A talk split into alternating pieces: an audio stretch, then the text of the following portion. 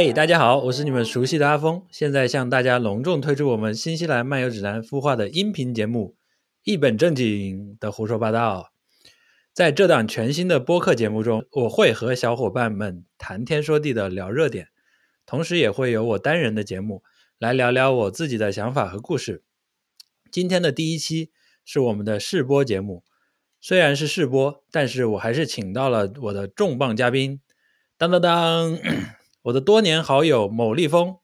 来和大家打个招呼吧。某立峰，Hello，大家好，我是某立峰，我是朱峰的同学，然后我现在是在上海跟朱峰连线。OK，某立峰他是我在大学时的同班同学，然后毕业的时候我们也短暂的和为同一间公司工作过，然后他在之前的七八年时间都工作和生活在香港。在半年之前，大概是二零二一年的十二月份，搬到了上海和家人住在一起。于是，在新冠疫情的第三年，在上海的他被静默的管理了大概两个半月的时间。所以，我们今天很荣幸的请到了某同学来给我们讲讲他的故事。我们今天录节目是六月四号啊，今天有什么新的政策吗？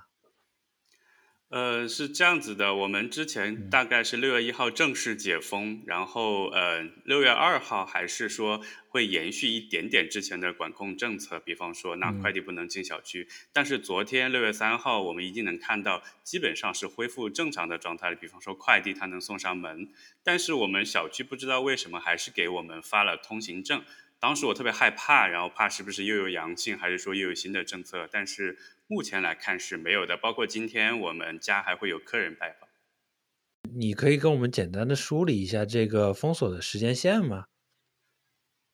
对，是这样的，嗯，我们小区呢是在闵行，然后在三月份上海出现疫情的时候，我们从三月十二号开始，然后大概连续进行了很多轮的。那个两天两检的核酸，在这期间一直是没有解封的，即便我们小区是全阴，然后到大概三月二十八号接到了市里面的通知，说四月一号开始整个浦西都要封，等于我们是从三月十二号一直封到了六月一号解封，封了两个半月。所以说，从三月十二号到四月一号这个时间，虽然理论上不是封锁，但是也实际上有一定的就是出小区的困难，是这样吗？是这样子的，但是三月底的这段时间呢，呃，虽然我们小区是被管控，但是因为浦西它不是一个整体的管控，外面实际上是自由的。比方说商家的营业呀、快递呀，然后那个外卖呀，它虽然不能进来，但是它能放在小区门口。包括那个时候买菜也没有四月份那么的难，所以三月份等于只是管控，但是生活的便利没有减弱太多。啊，OK。呃，但是从四月一号开始，就快递什么外卖全都停了，是这样吗？对，因为四月一号开始，等于是整个浦西静默了嘛，就商家、快递运输都是停滞状态。嗯，但是我可能因为我不在上海这个地方，但是我获得的一些新闻资讯来说，是他一开始放出的消息是浦东和浦西分开怎么样管理，然后哪个地方几天之后就说要恢复正常。结果就相当于是出了政策去，就说这个东西不行了，对，是这样一个意思吗？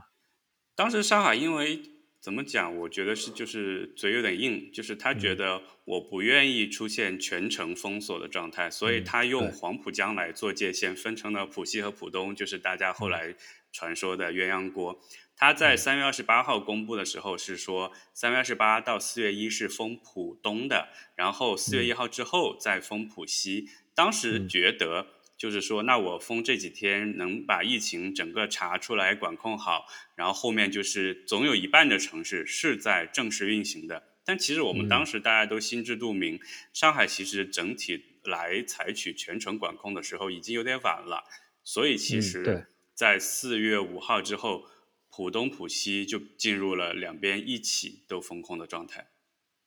OK。然后之后，相当于中间没有说什么，一直到六月一号，中间没有说有一个时间是说，哎，放松了一下，或者然后再收紧，实际上是对，没有的，没有的，它就是政策一直是呃延续到了六月一号。那么你从三月十二号开始，实际上的情况就是在家里待着，一直到六月一号。那这段时间的物资，你觉得自己中间收到物资的情况有变化吗？就像刚才说的，实际上在三月底的时候，它只是管控了我们小区或者说是我们这个片区，但因为它没有静默，然后对于我们普通居民来讲，我们还是可以采购到东西的。到四月一号开始，是政府层面，它要求你全面的静默，这个时候政府就开始派物资，所以在四月一号到五号这段时间，它是派过第一批物资的，但是它是根据户数来派，像我们家是有五个大人的。那按照他那个一户大概是一到两个人的标准，实际上是不够吃的。但因为我们在封城之前，就是也有囤到物资，所以当时是四月一到五号这期间，我们家也还好。问题是，如果你家里住了很多人，但是你这个门牌号是这一户人，他也不会去管你。哎，当时因为我们家是没有太缺物资，所以没有提出来。原则上，如果家里面的人太多，派的物资不够，其实是可以跟居委提的，但我们没有提。嗯。但是考虑到呃居委其实人手也不够啊，提提了，我觉得帮助也不太大。然后四月五号之后，因为嗯，其实冰箱就那么大，然后五口人每天要吃很多，到四月五号就真的是没有太多吃的了。然后那个时候风控也在继续，然后外面又买不到，这个时候，然后小区的团购就开始蓬勃，然后我们也是加入了小区的团购，在四月五号到四月中旬这段时间，也是靠团购来充盈我们的冰箱，然后也是度过了这一段时间。啊，团购就相当于是你说。买一包菜可能一百块钱，就是什么菜都有那种，几个土豆，几个胡萝卜这样。是大概是呃，团购分很多种，这种是所谓的蔬菜包，还有一种就是说，等于是那种商家，他虽然不能呃面向零售，但是他可以面向大宗，所以你小区里面大家一起买，比方说每一家都买一整箱苹果，一整箱的东西，而不是散件这样去买，商家也是会把自己的，因为他们有保供的车辆和通行证，他会送到小区门口，然后团长在接货之后，然后再派送给我们，嗯，这样就造成一个现象，就是虽然我们。在不停的有东西吃，但是呃来不及、赶不及这些东西坏，就是会一边吃一边扔掉一些，这也确实是没有办法的。啊，对，因为你有时候一下买一大堆，家里根本就吃不了这么多，对吧？嗯，对，因为到四月、五月，其实天气也开始热了嘛，很多东西没有冰箱放的话，也会慢慢的腐掉。对，哎，你你说这个事情，我忽然想起来，我前些天跟我。这大概可能一个多月、两个月之前跟我妈视频的时候，我是因为看到上海的事情，我才想起来，我说：“哎，我家我因为我们家是武汉嘛，当年不是已经经过封锁了嘛？我忽然就跟他说：‘哎，我说你是不是应该去买一个就是冷冻的那个冰箱，那种大一点的，这样万一到时候有什么情况，你就可以去再就相当于在家里多存一点这种物资嘛，对吧？’然后结果我妈说，我妈说。我们早就买了呀。他他说当年武汉解封的时候，他我我妈和我爸就就能买的时候，他们就立刻就买了一个冰箱，就放在家里。然后现在就是现在来说，就是他随时都会存着，还挺多东西的。这样就万一有什么忽然一个封锁或者怎么样，他们就相当于是问题就不会那么大。因为当年武汉刚封锁的时候，实际上是我觉得可能比上海现在可能还更困难一点，有可能我不知道。是的，但是怎么讲？嗯，其实这一次我爸妈当年就前年嘛，也是在湖北，这一次也是被困在上海。在当时我们不是在武汉，是在湖北的一个大概四五线城市，他们其实反而没有觉得太多困难。武汉因为毕竟还是一个大城市吧，所以受到这种的困难会大一点。然后相比之相比之下，我爸妈这一次在上海就特别的失望，因为他们呃是觉得对他的生活造成了特别大的呃影响。刚才有提到说我们呃团购到四月中旬嘛，后面没有团购是因为后面其实政府也开始派菜，但是就是派到一些特别不好的东西，像我所处的闵行的某一个镇，嗯，当时就派到了一些母猪的奶头肉啊，就是很多淋巴那种肉，有一些肉是臭的呀，包括派的蔬菜是烂的呀，这些都都特别的寒心，你知道吧？然后所以呃，但是当时因为已经开始有一些商家。它可以卖一些蔬菜包，也是可以抢得到的。所以那个时候也是度过了这一段时间。政府的这种物资的输送，在五月份的时候，就是在我们这边出了问题曝光了之后，包括都上央视新闻了。后面我们这边派的一些蔬菜呀，就特别的新鲜，派的一些物资的量也是特别的足够。啊，所以说，其实根据你的经验来说的话，这个问题被曝光了之后，还是有一个相对较快的解决方案的，对吗？是的，当时就是呃，这种所谓的真假消息漫天飞，然后呃，我所在的闵行就是呃，出现了拍这种呃坏的物资嘛，然后像宝山杨浦就是说有那个呃捐赠的物资被拿来卖的这种问题。啊，然后宝宝山当时也出现了一些新闻说大家去哄抢物资，但是这里面就是真假参半，因为怎么讲？呃，有些网上舆论实际上是被引导的嘛，因为呃，我们也确实是有亲戚，比方说是住在杨浦的嘛，就问题没有那么的严重，但是是有问题的。就外界的信息，我是觉得是被引导了部分，就包括我所在的区已经非常恶劣了，但是实际上那些问题还是能解决的。我非要把这个问题放大出来讲呢，肯定也是可以讲，但是我觉得也不至于。就他们也确实碰到了很多人手不够啊，他们对物流的这些管控，呃，没有经验呐。当时我比较气愤的点在于，如果你没有经验，其实你完全是可以去那些做物流好的企业来帮你做的，但是他们都把别人封在家里面了，所以在。四月初的时候，当时出了一个很大的事情，很大的新闻吧，等于是，就是京东的一个老总嘛，他就会说我们再去呃协商啊，去配送这个事情。所以当时大家一窝蜂的都去京东买东西，大概就是四月初。当时买的时候，他预计的派送日期大概就是四月十二号左右。呃，中间不知道出了什么问题，京东其实也一直在延后，大概延到了四月二十多，才真的京东慢慢有恢复给我们送物资。就相当于延了一周的时间，比他承诺的时间这样，对吧？对，然后当时也是谣言漫天飞，说你京东拿这种假消息让大家去买，然后囤货，然后拿这个时间差去拿钱生钱之类的，但就大可不必，就是他为了他的口碑，所以我觉得也还确确实实是在那个物流中间碰到了一些那个阻碍。对。这个其实说白了，这个事情很多事情是市场是可以解决的问题，但是这个政府非要把你去插一道嘴，他要去解决，这样就解决不了。是的，对吧？是的，其实很多。当时那个新闻你看到没有？就是瞎聊啊。当时那个新闻说，京东是不是要从别的省份派那种自杀式的那个？这是真的，这个这个是真的，这个是真实的。那京东这个所谓的自杀式的那个物流人员，就是因为要管控嘛，就是有一个十四天的一个隔离周期，所以他们派了十四波人，这样就是来轮换去派送，也确确实实在四月二十号的时候开始了。我们这边慢慢的，大概京东的运力有恢复四成、五成、六成。我当时囤积的二十多单，也就是在五月中。就已经全部都派送完了，就是慢慢的嘛，大概每一天都会有一单两单这样子。行，嗯，那么这个时间就相当于物资中间对于你来说有一段时间比较困扰，但实际上你没有受到真正的就是说没有东西可吃的这种状况是不没有发生在你们家，对吗？没有发生在我们家，但是有一些独居的朋友，就是我有一个朋友在青浦，他大概是独居的状态，而且青浦属于上海一些比较偏远的地方嘛，然后他那边的物资可能也没有派的比较足够，他可能也不住在这种比较成熟的社区，有居委或者物业去管，他当时就是连续吃了三天方便面之后，面都吃完，然后彻底没有食物，然后饿了几天，饿到要去微博求助，去艾特幺幺零这样子。哇，OK。然后得到解决了，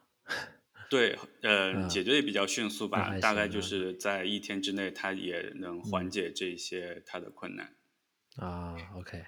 行。所以后来我是觉得，呃，虽然我家里面这边，呃，简呃没有碰到太大的问题，但我相信肯定是有很多独居的，比方说老人，他是碰到了这些问题的。因为比方说抢菜肯定是线上的，他要不会用这种东西，或者他不会用那一些。有一点外挂性质的抢菜手段，他其实抢不到的。哎，那是我比较好奇，是你当时抢菜的话，这个物价是正常的吗？还是说有一定的浮动？在呃团购早期，就是四月的上半月是偏贵的，就比方说，平时我们青菜大概十块钱左右一斤，那个时候，呃，蔬菜大概会到二十块钱左右，是会翻倍的。猪肉那个时候也是四五十块钱一斤。那你现在比如说今天来看，因为你在家基本上是负责采购的，对吗？是的。啊，那你其实对于物价还说一一一直有一个关注了。那你觉得现在已经恢复到就是这个风控之前的状态了吗？还是？有变化吗？大概在五月二十号，就五月下旬开始，已经恢复到呃之前的状态了，包括那个物流的状态，就基本上你不需要怎么抢，然后物价也比较正常。比方说在风控期间，虽然呃是要抢一些菜，我也会觉得那就应季的水果我也要抢一些。那个时候，比方荔枝是五十块钱一斤，山竹五十块钱一斤，到现在的话。现在荔枝基本上就是呃早一点早熟的品种，也就十到十五块钱一斤。然后现在正应季的一些品种，就大概是二十到二十五一斤，就特别的正常。然后山竹也只是二十块钱一斤这样。啊，好想吃啊！这边都没有。还有西瓜，然后团购的时候，那个时候西瓜大概是。呃，八九十块钱一个，现在也就三四十块钱一个。那那你你也聊一下，新西兰其实在这几年都经历过哪一些在物质上面困难的时刻吗？呃，我自己来说还好，因为新西兰的，因为它就算是在最严厉的封锁期间，也是让大家就是你家里去正常去超市购物是没有问题的，它不限制你的。很呃，这个情况跟我当初在香港的时候就很类似。我在香港其实二零二零到二零二一，实际上也是有两年的时间在那边嘛。然后碰到疫情最严重的时候，包括我其实最严厉的一个情况是我楼上就有感染。但我香港因为密度很高，它不可能就把你整个封闭，也不是说不呃不可能，而是说在我碰到这个情况的时候，当时政府的措措施还不够严厉。所以我们那栋那一栋楼还没有封，我是可以自由进出采购的。对，你可以去超市什么之类的，对吧？嗯是的。然后新西兰当时有一段时间，就是这个消息刚出来的时候，刚说要封锁的时候，实际上大家就是一个恐慌式的购买嘛。所以说很多人就去超市里，比如说你在新闻上可以看到这个超市的卫生纸被搬空了，然后那种，但是可能有时比如说那个面粉啊，然后。有的人在家里用的那个黄油啊，这些东西就是货架上被扫空了。新西兰的这个情况跟香港很像，就是大家都去抢卫生纸。这个情况在其他地方我不怎么见到过，哎。我也不知道，就是说大家可能就会有一点恐慌性，觉得 觉得这是一个必需品吧。恐慌抢食物，我觉得可以理解，但是就是香港。就我在香港当时见到大家去抢厕纸的时候，觉得很荒唐。然后现在看国外是这样子，这是不是就是西方的一个生活观念里面的差别？嗯，有可能，并且我自己瞎想啊，我不是说有一个我有一个什么数据或者怎么样，我在想的是卫生纸它这个东西占的体积太大了。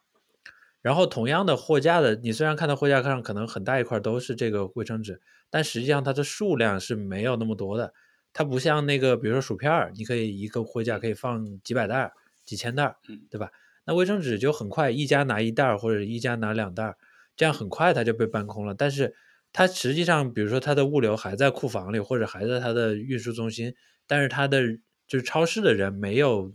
足够的时间去把它从库房里拿到货架上，这样你就会，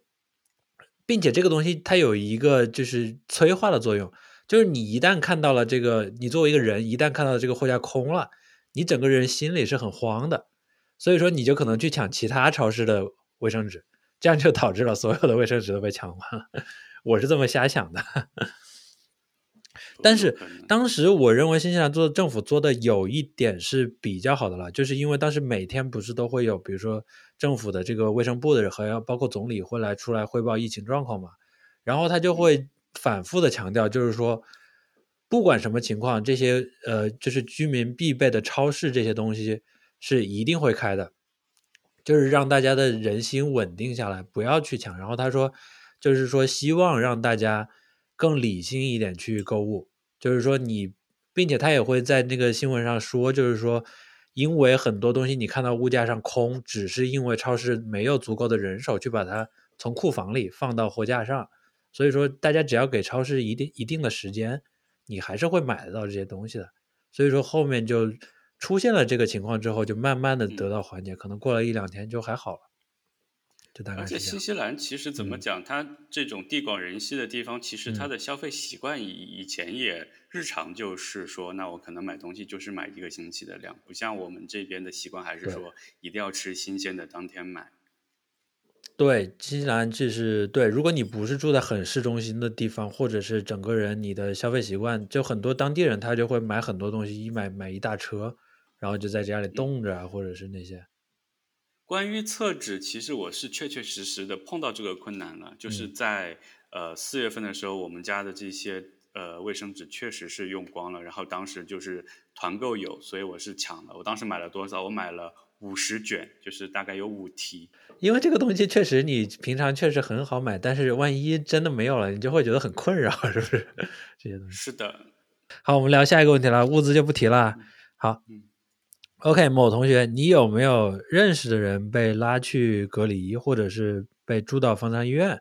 或者是你认识的人他呃测出来阳性的吗？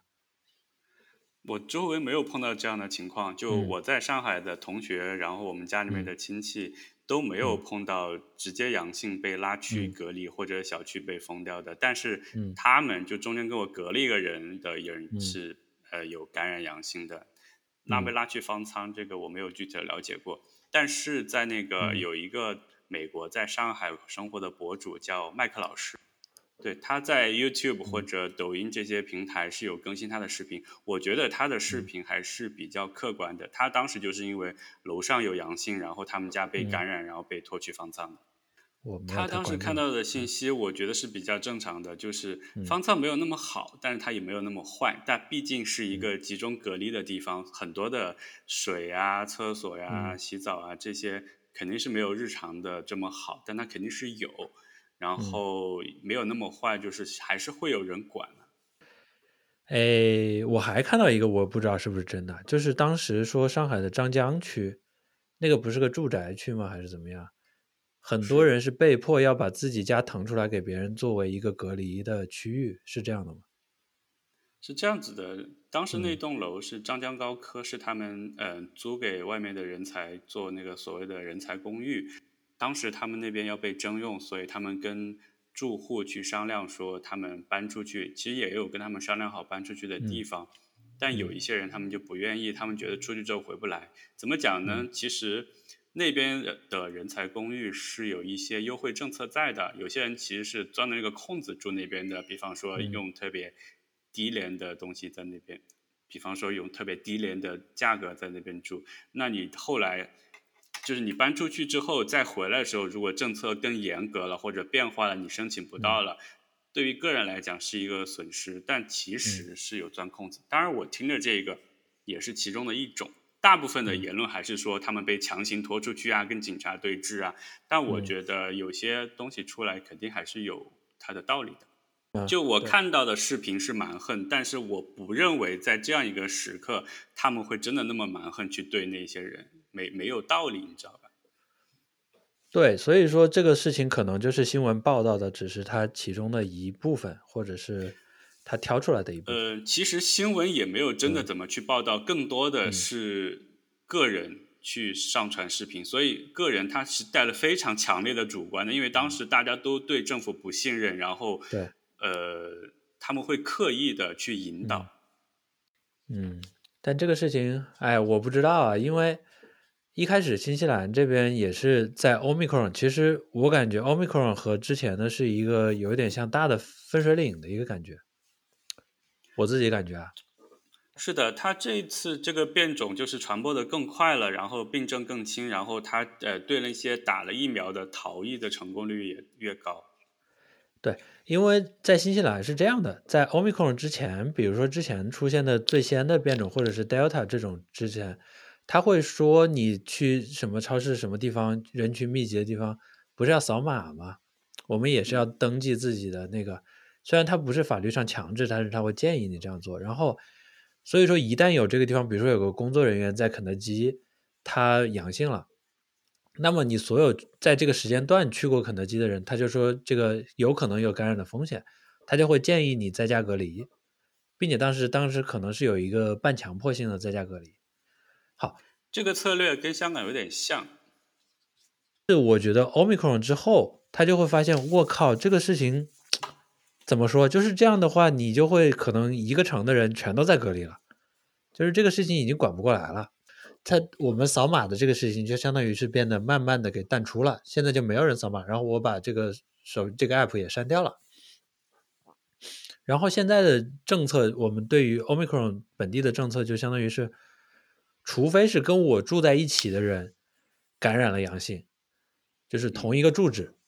住在同一个房子里，那么这样我也会因为我是密切接触，所以说我不能去上班，我可能需要在家办公，然后我这段时间我也不能去超市，就比如说有七天的时间。